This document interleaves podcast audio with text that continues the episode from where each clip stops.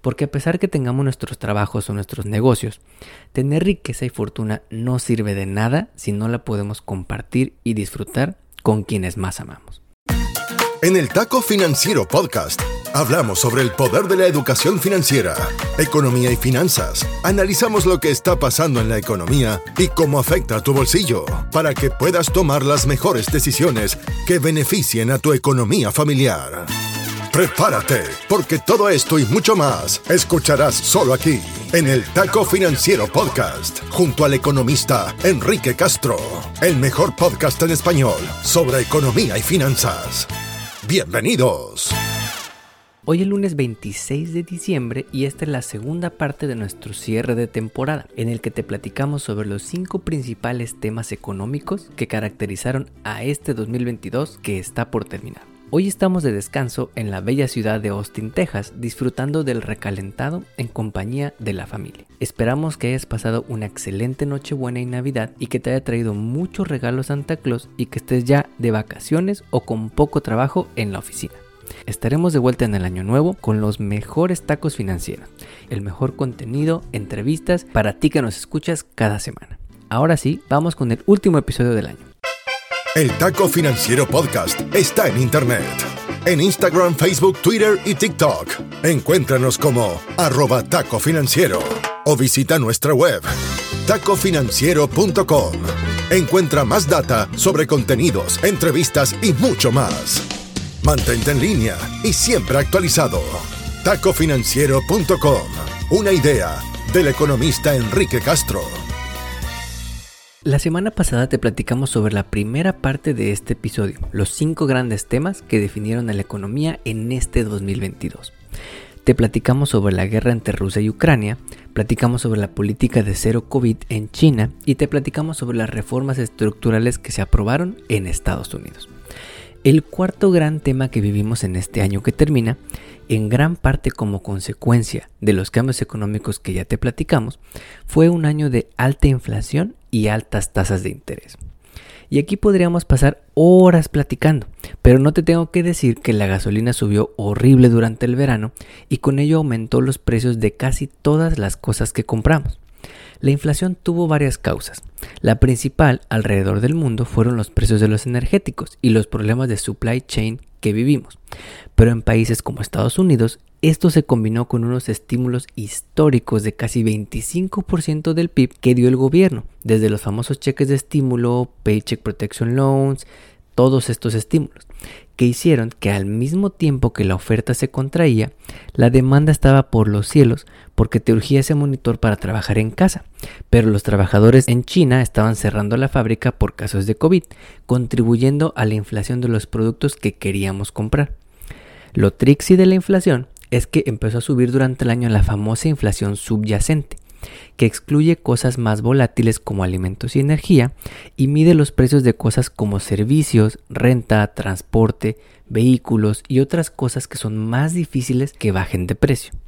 Y a pesar de que en Estados Unidos hayamos visto ya lo peor, pues pasamos de 9.1% de inflación en junio a 7.1% en noviembre, otros países alrededor del mundo la están pasando bastante peor.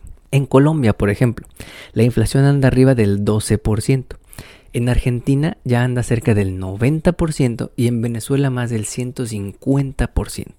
Y no solamente le pasa a países emergentes, en Europa la inflación ahorita anda en el 10% y la energía es casi 30% más cara que hace un año. La receta del libro de texto en economía para bajar la inflación es subir las tasas de interés en la economía y esto es lo que hemos visto alrededor del mundo. Estados Unidos tuvo durante 2022 su alza en tasas más agresiva que no se veía desde hace casi 50 años, haciendo que todo mundo espere una recesión económica durante el próximo año. Lo que debes saber sobre este año de inflación histórica y alzas históricas en tasas de interés es que no habría pasado si en Estados Unidos no hubiera crecido tanto el empleo durante este año. Mucho hemos escuchado sobre despidos en las empresas tecnológicas, sobre estos grandes layoffs en empresas como Facebook, como Microsoft, como Twitter.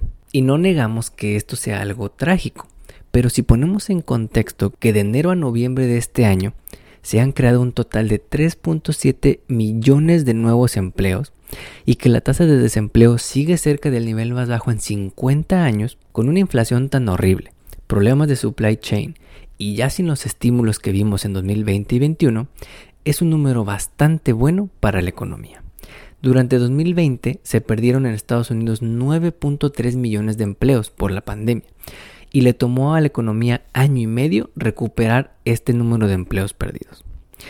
Gracias a esto es que la Fed subió tasas de interés como si no hubiera mañana y dado que es el país más importante del mundo, lo que hace su Banco Central impacta al resto del mundo. Por eso vimos durante 2022 a países como México subir tasas exactamente igual que la Fed. Una semana después que la Fed subió, Banco de México subía tasas de interés. Y así muchos otros países tanto en Europa como en Latinoamérica y Asia. En Estados Unidos nos puede parecer que una hipoteca al 7% de interés es mucho, pero países como México o Brasil las tasas de interés de hipotecas andan arriba del 10%. Y países como Argentina tienen préstamos hipotecarios a tasas del más del 40% de interés.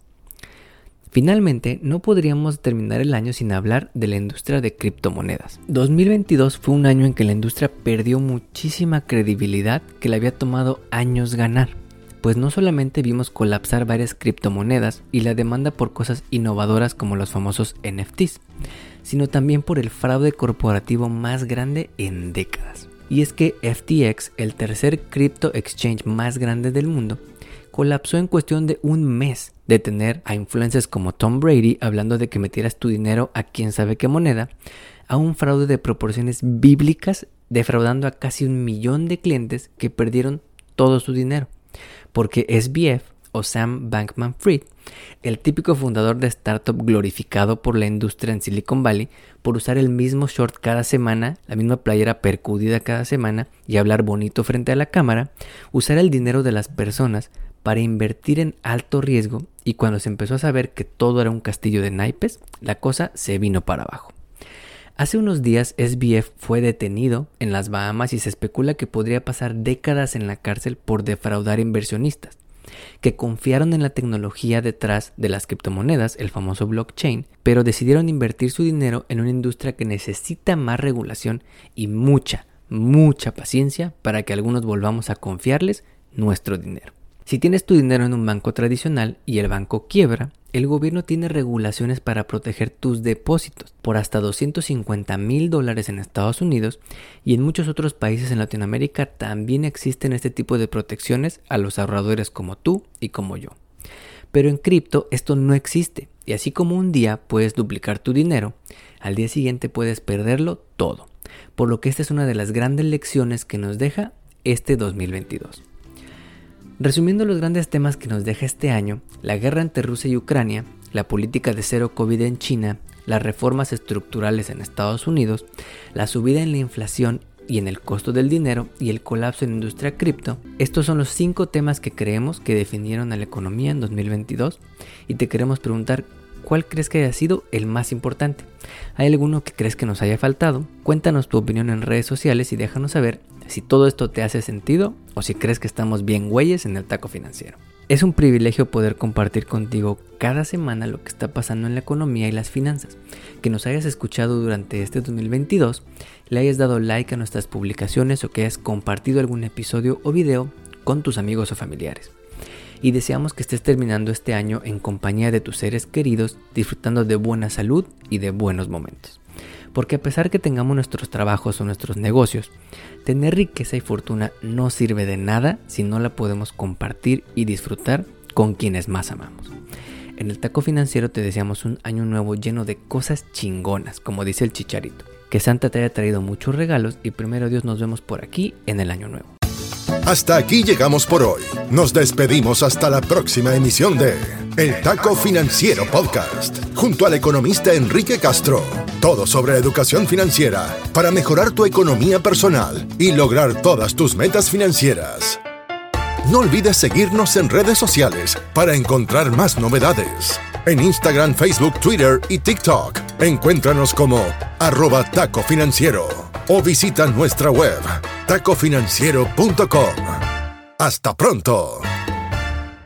El podcast que acabas de escuchar, El Taco Financiero, refleja la opinión exclusiva del presentador o sus entrevistados y no representa la opinión de patrocinadores o terceros.